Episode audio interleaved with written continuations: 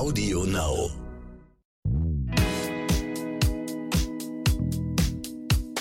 Hallo und herzlich willkommen zu So bin ich eben, der Psychologie-Podcast für alle Normalgestörten mit Stefanie Stahl. Und Lukas Klaschinski. Lügen und Betrügen ist heute das Thema. Schon mal gelogen und betrogen? Ach nee, noch nie, noch nie. Ach, natürlich, jeder Mensch. Äh, weil es gibt auch so Untersuchungen, wie, wie viel Mal man im Durchschnitt lügt oder so. Also ich gehöre schon zu denen, die versuchen sehr ehrlich zu sein und Ja. so. Aber ich muss auch sagen, in meiner Jugend, Jugendsünden oder jüngeren Jahren habe ich auch schon mal betrogen. Ich gewöhne mir das auch langsam ab. Also es ist halt so ein Prozess. Nein. Und wir beantworten hier auch natürlich Hörerfragen. Ihr könnt uns schreiben an so bin ich eben at randomhouse.de und wir werden das Ganze anonym behalten. Das heißt, es spielt auch wirklich keine Rolle, ob ihr männlich, weiblich seid, ob ihr in einer heterosexuellen Beziehung seid oder in einer gleichgeschlechtlichen. Es geht im Endeffekt um Beziehungen. Und wenn ich manchmal aus der Männerperspektive oder Steffi manchmal aus der weiblichen Perspektive redet, dann liegt das an unserem Geschlecht.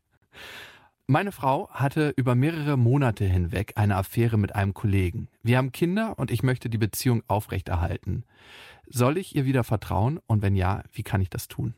Okay, also diese Frage ist sehr schwer einseitig zu beantworten, weil das hängt ganz erheblich auch von der Frau ab. Mhm. ob er wieder vertrauen kann oder nicht. Also für die Frau ist es jetzt ganz wichtig, dass sie wirklich alle Fakten auf den Tisch legt. Denn nichts ist fieser, als wenn die Wahrheit dann so Salami-Technik-mäßig rüberkommt. Ne? Also erstmal fliegt auf, okay, wie viel, sagtest du, wie viele Monate? Ein paar Monate. Ja, genau. Das ist steht ja schon nicht. ein ordentlicher Zeitraum. Ne? Ja. Da reden wir ja jetzt nicht mal angeschickert mal irgendwie für eine Nacht in der. Kiste gelassen, genau, sondern wir reden da ja schon von echt da vorsätzlich durchgezogenen Sache. Dass dann, äh, wenn das heute auffliegt, drei Wochen später auffliegt, übrigens war es ja doch nicht die einzige Affäre und dann nochmal vier Wochen später auffliegt, ja, und übrigens gab es auch noch einen dritten und so weiter. Ne? Also, oder wir haben noch Kontakt. Ne? Also da ist es dann wichtig, dann auch wirklich alle Karten auf den Tisch zu legen und dann vielleicht auch mal zu gucken, was ist da eigentlich passiert. Ich habe eine Frage dazu. Ja. Also wie im Detail muss man das denn aufschlüsseln? Muss man jetzt alle Stellungen durchgehen? Nein, ne? Das auf gar keinen Fall. Das auf gar keinen Fall. Bloß keine Bilder in den Kopf setzen. Also das jetzt gar nicht. Sondern sagen, Das ja, ist nämlich eine wichtige Grenze, die man auch, sonst hat man das ja auch immer im Kopf, ne? Wenn der Partner einen betrogen hat und man sagt, ja, Nee. und das war immer auf unserem Tisch im Büro und der ist, sitzt mir auch noch gegenüber, da kommt man ja gar nicht mehr zurecht mit eigentlich. Ja, ich, man muss sich auch genau überlegen. Also nehmen wir jetzt mal den Fall, man hatte vielleicht eine Kurzaffäre oder es ist wirklich so eine einmalige Sache gewesen, ähm, ob man das überhaupt erzählt. Also man sollte sich das genau überlegen, weil was richtet man damit an? Also wenn es für einen selber ganz, ganz klar ist, das war jetzt einmal, das war doof und ähm, ich will das auch nicht wieder machen, muss man meines Erachtens den Partner nicht damit belasten. Dann soll man das mit sich selber abmachen. Denn oft ist ja dieses Beichten nur der Wunsch, ähm, Einmal ist keinmal. Es loszuwerden und dass man so Absolution kriegt und sich von seinem eigenen schlechten Gewissen zu entlasten. Nur hat der andere dann den ganzen Müll vor die Füße. Ne? Und wenn, wenn man sich schon nicht beherrschen kann, dann finde ich, soll man mit seinem schlechten Gewissen auch selber fertig werden und den anderen damit nicht unbedingt belästigen. Ja? Ähm, Steffi ist eine gewagte These auf jeden Fall. Das, das Nee, ich finde das, ich finde das schon richtig. Also Ja. wenn das jetzt keine, wenn das jetzt so eine einmalige Sache ist oder so, ähm, ich meine, man, man muss sich überlegen, welche Verantwortung man da auch trägt. Mhm. Ja, es gibt Paare, die haben so den Anspruch, dass sie sich restlos alles sagen. Ähm, kann man von zwei Seiten sehen, ist natürlich auch der Wunsch, restlos über alles Kontrolle zu haben. Ne? Das steckt ja meistens dahinter. Aber was richtet man damit an? Und es Be- wenn man eine gute Beziehung hat, und das ist jetzt blöderweise einmal passiert, also mein Geschmack, also wenn es mein Mann wäre, würde ich sagen, halt bloß die Klappe, das will ich überhaupt nicht wissen. wirklich. Ja, sicher. Also Ja. habe ich jetzt immer so Bin zu, ich bescheuert, was soll ich denn, soll, soll er für sich behalten? Wenn ich irgendwann doch mal wieder Ja, äh, jetzt keine schlechte Laune die mehr. Situation gerate, sage ich einfach, Stefanie Stahl hat gesagt, man einmal ist keinmal. Das sagst du die ganze Zeit, das war gar nicht mein Wording. ich dachte, so in die Richtung ging. Wo fängt denn Lügen und Betrügen überhaupt an? Ja, das ist eine Definitionssache des Paares auch untereinander. Also was, was ihnen wichtig ist, worüber sie überhaupt reden wollen. Ich habe tatsächlich im Freundeskreis eine Beziehung, die hat das auch verkraftet. Die haben wirklich eine offene Beziehung. Also was ganz Seltenes. Kenne ich sonst auch keinen, aber diese konnten beide gut damit umgehen. ähm, die haben das so verhandelt, das ist dann ja aber auch kein Lügen und Betrügen. Ne? Mhm. Aber klar, äh, die Grenzen sind immer schmal. Ich sage mal mit diesen Seitensprüngen, es ist ja alles eine Frage der Entscheidung. Ja, also und wenn jemand wirklich committed ist und sagt, ähm, ich liebe meine Frau oder ich liebe meinen Mann oder wie auch immer, ähm, dann will er ja im tiefsten Herzen nichts tun, was dem anderen wehtut. Na, also ich wüsste jetzt zum Beispiel ganz genau, wenn ich fremd gehen würde, würde das meinem Mann sehr wehtun. Und da ich meinen Mann wirklich liebe, ähm, täte ich mir selber damit weh. Mhm. Und ähm, ich denke, meinem Mann ging es genauso. Also man tut sich irgendwo ein Stück weit selber damit weh. Und dann ist ja immer die Frage, wo fängt es auch an? Also viele, die jetzt mal so einen Seitensprung haben oder eine Affäre reingeschlittert sind, das ist ja immer eine Abfolge von ganz vielen Entscheidungen. Zum Beispiel, es wird geflirtet im Büro. Flirte ich mit, schon die erste Entscheidung. Nächste Entscheidung. Der Flirt sagt, wollen wir heute nicht Mittag essen gehen? Sagt man ja, nächste Entscheidung ist gefallen. Mhm. Man flirtet weiter. So, jetzt sagt der Flirt, du ähm, fädelst irgendwie ein, sag mal, wollen wir nicht nach Feierabend mal eintrinken gehen? Ja. Nächste Entscheidung kommt, sagt man ja, wieder eine Entscheidung gefallen. So. Und irgendwann landet man im Bett. Mhm. Aber davor sind schon zehn andere Entscheidungen gefallen. Und wenn man für sich persönlich klar hat, ich möchte treu sein, dann kappt man das eigentlich schon beim Flirten. Ja. Oder, ja, oder man geht jemand auch aus dem Weg, wo man sagt, so für gewisse Schockverliebtheiten, sage ich mal, die sucht man sich ja mal nicht aus. Ne? Kommt vielleicht tatsächlich mal jemand durch die Tür, man denkt, oh, toll, oh, ne? und mhm. ist irgendwie so ein bisschen verknallt, so auf Anhieb. Und lebt aber in einer festen Beziehung und ist auch glücklich in seiner festen Beziehung. So solchen Sachen kann man dann ja auch einfach aus dem Weg gehen. Man kann ihm nachgeben oder man kann ihm aus dem Weg gehen. Und da fangen die ganzen Entscheidungen ja schon an. Glaubst du, wir sind überhaupt für Monogamie gemacht? Also, das kann ich wissenschaftlich beantworten. Der Mensch ist monogam mit gelegentlichen Seitensprüngen angelegt. Da gibt es auch andere Theorien zu, möchte ich mal an der Stelle sagen. Ja, also aber meine ist natürlich die richtige, weil okay. ich komme aus der wissenschaftlichen Psychologie und nicht aus irgendwelchen polyamorösen Kreisen oder so mit irgendwelchen Gesinnungswissenschaftsergebnissen. Also monogam mit gelegentlichen Seitensprüngen, das macht ja auch total Sinn, weil wir brauchen die Monogamie äh, so weit, dass die Kinder ganz gut in ihren Familienbanden aufwachsen können. Also die Menschenkinder, die brauchen ja unendlich lange, um wirklich flügge zu sein, mhm. also dass sie wirklich alleine leben können. Und die gedeihen natürlich am besten mit Mama und Papa. Mhm. Und deswegen ähm, ist uns so eine Monogamie schon ähm, mitgegeben, aber neben nicht dieses ganz monogame, daher kommen so diese gelegentlichen Seitensprünge. Die man dann verheimlicht, laut einer Theorie. Das ist, nein, Lukas, das verdrehen mir ja nicht die Worte im Munde aber man kann sich auch gegen sein genetisches Programm entscheiden. Also man muss ja diesen, diese Seitensprünge sind ja kein Schicksalsschlag, ja. Also das ist ja immer eine Frage der persönlichen Entscheidung. Ich bin mir da nicht so sicher, ob wir für Monogamie gemacht sind. Ich strebe das auch an, das Modell, aber du hast ja auch Urvölker, da schlafen viele untereinander und dann sind auch alle die Väter. Also der, der am nächsten zum Kind dran steht, übernimmt in dem Moment, wo das Kind weint, die Verantwortung. Das gibt es auch und das wäre ein Modell, was dagegen sprechen würde. Aber ich glaube, dadurch, dass unser Gehirn so lange braucht, um auszureifen, sind wir eher schon für feste Bindungen gemacht. Naja, wenn das Urvolk, das ist dann ja auch ein sehr kleines Volk, da ist vielleicht Monogamie, betrifft vielleicht die ganze Gesamtclanfamilie. Mhm. okay. Wir haben die Situation ja jetzt der Mann wurde betrogen von seiner Frau und ich glaube, das haben ganz, ganz viele Menschen, ob sie wieder vertrauen können und wer einmal lügt, dem glaubt man nicht, auch wenn er dann die Wahrheit spricht. Mhm. Ist das was, was zutrifft? Ähm, nein, das hängt ganz von den Protagonisten ab. Ne? Also wenn die Frau jetzt, hat jetzt halt diese eine Affäre, äh, beichtet das und wie ich eben sagte, eben ist auch wichtig, wenn, dann muss ich jetzt auch alle Fakten auf den Tisch legen und damit meine ich nicht einzelne sexuelle Handlungen, sondern einfach ähm, dass es jetzt nicht drei Monate später auffliegt, dass sie ja noch eine andere hatte und so weiter, weil dann mhm. ist das Vertrauen dann normalerweise restlos äh, ja. zerstört, sondern ähm, so, und dass man vielleicht als Paar auch guckt so ein bisschen, wie konnte es dazu kommen. Es könnte jetzt zum Beispiel sein, dass sich die Frau sexuell auch gar nicht mehr so begehrt gefühlt hat von ihrem Mann und er ihr einige Abfuhren gegeben hat und sie deswegen anfällig war auch für Anerkennung und Zuspruch von einem anderen Mann. Und Vielleicht hat der Mann aber keine Lust mehr so gehabt, weil sie immer noch weitere Kinder haben wollte. Er ist aber gegen Kinder, also dass da auch eine Disbalance in der Beziehung war. Und damit hätte das Paar eigentlich so eine ganz tolle Chance für einen Neuanfang, in dem vielleicht schwelende Konflikte, die aber gar nicht so thematisiert worden sind, jetzt mal thematisiert werden. Wie konnte es überhaupt dazu kommen? Und dann kommt man auch so ein bisschen aus dieser Schuldzuweisungssache heraus, indem beide sehen, okay, da sind Dynamiken gewesen, wo wir beide unsere Verantwortung haben. Zumindest auch dann, wenn der Mann in diesem Beispiel eben auch sag ich, so weit psychisch in sich stabil ist, dass er nicht so ein, ich sag so ein Vollblutneurotiker, der es sowieso nie verzeihen kann, ja, weil er sowieso eine ganz schlimme Eifersucht leidet, und zwar unabhängig davon, ob die Frau ihn jetzt betrügt oder nicht, ja, also es muss natürlich auch Seiten des Betroffenen, also der jetzt betrogen wurde, ähm, eine gewisse psychische Voraussetzung da sein, um ja, das zu verzeihen. So. Das liegt ja nicht nur allein an dem der betrogen hat, sondern auch auf der anderen Seite, ob der überhaupt eine Bereitschaft hat zu verzeihen, ob der überhaupt die psychische Fähigkeit hat, die psychische Substanz hat zu verzeihen. So, wenn man dann aber sagt, ich verzeihe dir, ja, also wenn das dann mal abgearbeitet ist, irgendwann sollte dann auch mal Schluss sein mit dem Thema. Wie lange braucht das? Oder das auch mal zeitlich begrenzen, also dass man nicht von morgens bis abends nur noch über was anderes redet. Also ähm, man sagt so, wenn man jetzt eine Woche das durchdiskutiert hat, dann gibt es eigentlich nicht mehr viel neue Fakten. Also dann ist wirklich alles ausgeredet, ja. Mhm.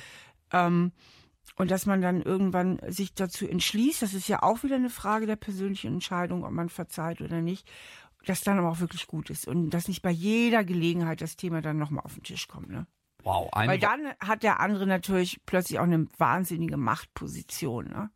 Das immer wieder, ähm, ja, und damals hast du ja und da irgendwo dann auch so eine Machtkarte ausspielt. Ich glaube, das ist ganz, ganz wichtig. A, einen Zeitraum festlegen, ja. wo man das bespricht und nach diesem Zeitraum auch sagen, wir fangen jetzt beide wieder bei Null an oder bei 80 Prozent, aber beide wieder ab einem bestimmten Punkt und nicht so, ah, du gehst heute weg mit deinen Jungs oder du gehst heute weg mit deinen Mädels. Wie kann ich dir dann, du hast ja damals und das macht einfach eine Beziehung ungesund. Genau.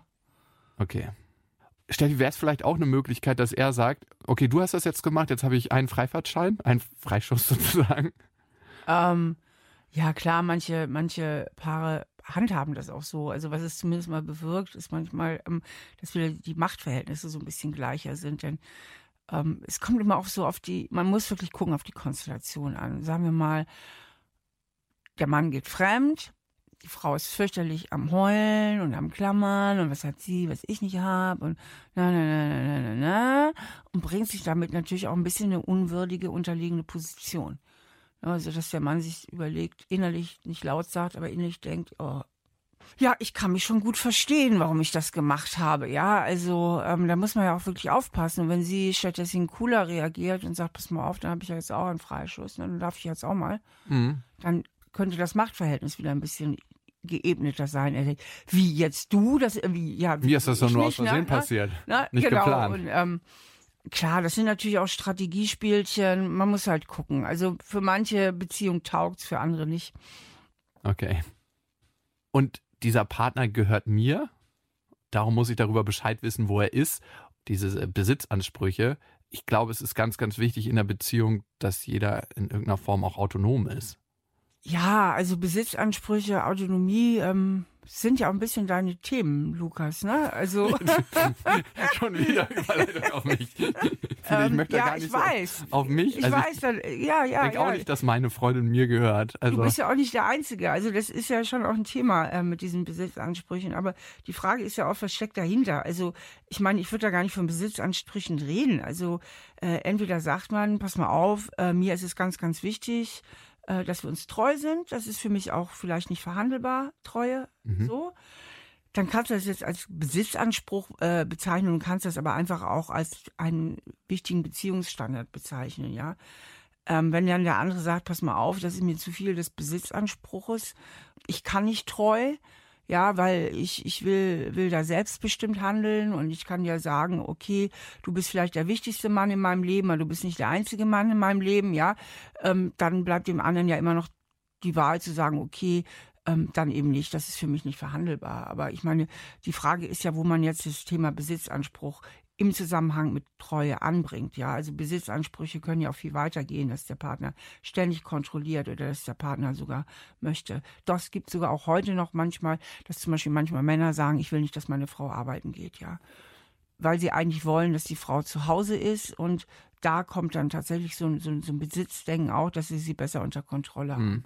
und sie halt nicht so viel ähm, außer Haus sich bewegt. Oder Standort. Immer, ich brauche einen Live-Standort von dir, wo ich bin, wo du bist. Ja, genau. Also zum Beispiel mein Mann und ich, wir haben das, weil uns macht das überhaupt nichts aus. Ihr schickt euch Standorte zu? Nee, schicken wir nicht, aber wir, ich könnte ihn tracken, wenn ich wollte. Mache ich selten, mache ich dann nur mal, wenn ich mich im wenn Urlaub irgendwo, zu spät ist. Nee, wenn ich mich im Urlaub irgendwo verlaufen habe und nicht mehr weiß, ne, wenn wir uns verloren haben aus den Augen ja. oder so, das kann ja mal passieren, gell? Also aber ich finde das überhaupt nicht schlimm. Also ich finde es auch gar nicht kontrollieren. Ich benutze das eigentlich auch kaum. Aber es kommt immer auf die Einstellung und auf das Motiv dahinter an. Ne? Also klar, bei manch anderem wäre das was ganz anderes. Aber wenn bei euch das geklärt ist, dass ihr Kontrollfreaks seid, dann ist es doch. Wir sind überhaupt keine Kontrollfreaks. Nase. War ein Spaß.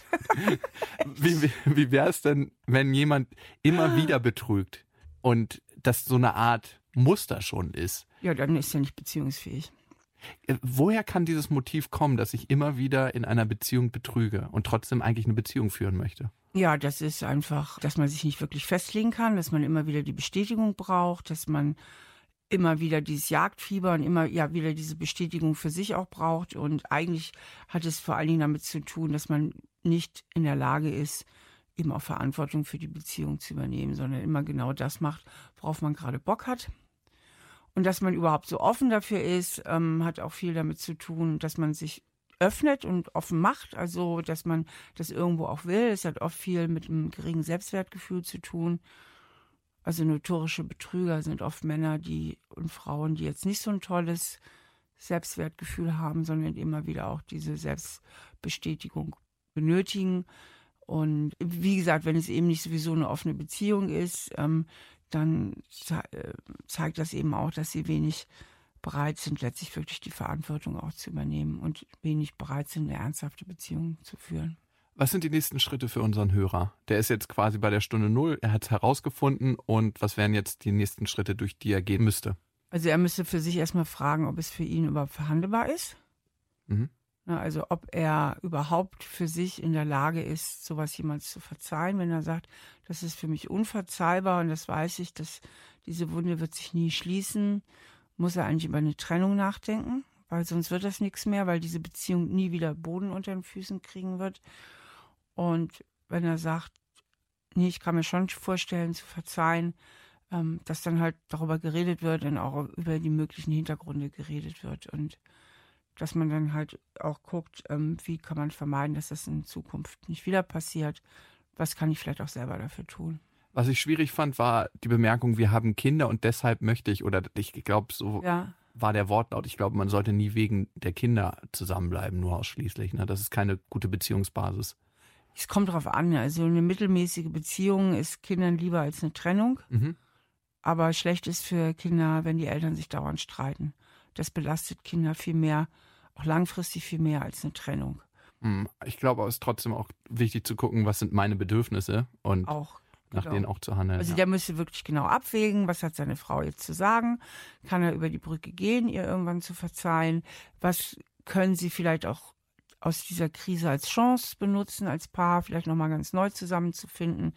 Denn ich kenne nicht wenige Beziehungen, die eigentlich nach so einem, einem Knacks ähm, eher gestärkt hervorgegangen sind. Also ich finde nicht, dass sowas zwangsläufig das Ende einer Beziehung sein muss. Vor allen Dingen, wenn man auch schon lange zusammen ist. Ja, ich kenne auch nicht wenige Paare, die haben sich vielleicht schon in der Jugend gefunden, hatten im Grunde genommen nie andere Partner. Ja, nun passiert es mal nach einigen Jahren, dass eben dann doch mal die Verführung zu groß ist. Und ich denke, sowas kann, kann auch wieder heilen und sowas, man kann trotzdem noch miteinander alt werden, ja. Hältst du es für sinnvoll, bei sowas eine Paartherapie zu Rate zu ziehen? Das kommt darauf an, wie verworren das ist. Ne? Also ich, wenn ich jetzt gerade drüber nachdenke, während ich rede, fällt mir sogar ein, ich kenne sogar einige Paare, die sich in der Jugend zusammengefunden haben. Da war auch mehr als eine Affäre, ja, weil ich meine, gerade wenn du jung bist und die Hormone noch total verrückt spielen und du schaffst es trotzdem zusammen zu bleiben, zusammen, zusammen, zusammen zu bleiben, dann ist doch klar, dass es einfach mal drin ist, ja, dass mhm. man irgendwie, dass auch mal eine Affäre ist oder dass man mal fremd geht.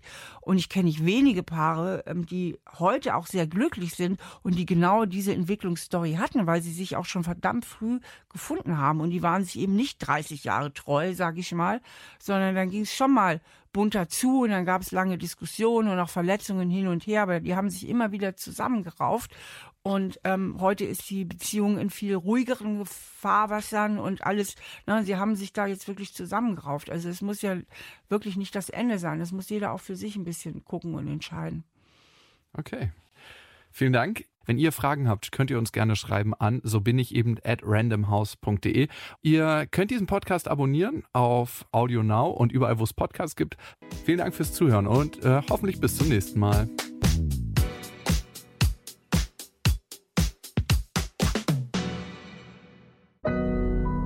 Audio Now.